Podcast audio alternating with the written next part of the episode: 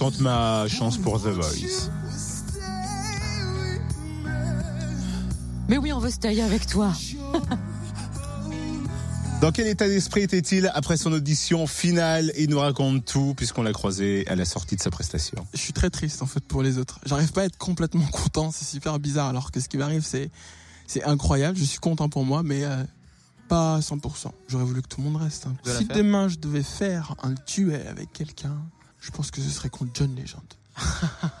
avec un coach. euh, ah, ce serait intéressant euh, Mika. Je pense que ça serait drôle. Je le vois comme un, un duo plus qu'un D'accord. duel. D'ailleurs, faudra que, que je me calme par rapport là-dessus parce que l'idée c'est que c'est un duel ici.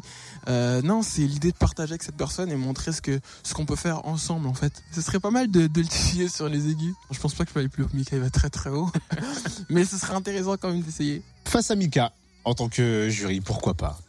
Mais sachez-le que les répétitions l'ont remis en question avec Florent Pagny il nous a exprimé euh, ses doutes aussi là au micro Fréquence Plus à la sortie de son audition euh, The Voice. Les répétitions avec Florent Pagny ont été sont, sont très très bien passées relativement. Mais ensuite, euh, je me suis un petit peu remis en question parce que je savais que j'avais des choses à corriger, des choses à, à retirer de la performance que je proposais et que j'avais surtout à, à me centrer complètement. Je savais que j'étais en répétition, que je pouvais pas complètement euh, euh, m'impliquer émotionnellement parlant. Mais euh, il en fallait quand même pour montrer que j'étais pas juste une boule de technique et que je pouvais faire, enfin que que j'étais pas seulement là pour faire le show quoi. Du coup, elles sont bien passées, mais j'ai eu pas mal quand même de remises en question. Florent Pagny m'a surtout dit que bah, que j'avais beaucoup de choses à montrer, que j'avais une grande étendue de de capacité vocale, mais que je devais encore en garder sous le pied.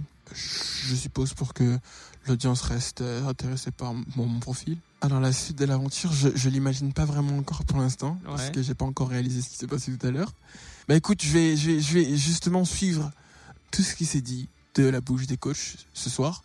Euh, je vais essayer de montrer une nouvelle facette pour ne pas qu'ils se lassent et pour justement euh, assouvir leur curiosité. C'est plus ou moins une thérapie, The Voice, c'est euh, un cours en fait, un cours où on apprend à être, euh, à être soi-même et à, à devenir l'artiste qu'on aimerait être. Et en Ah. plus, c'est gratuit.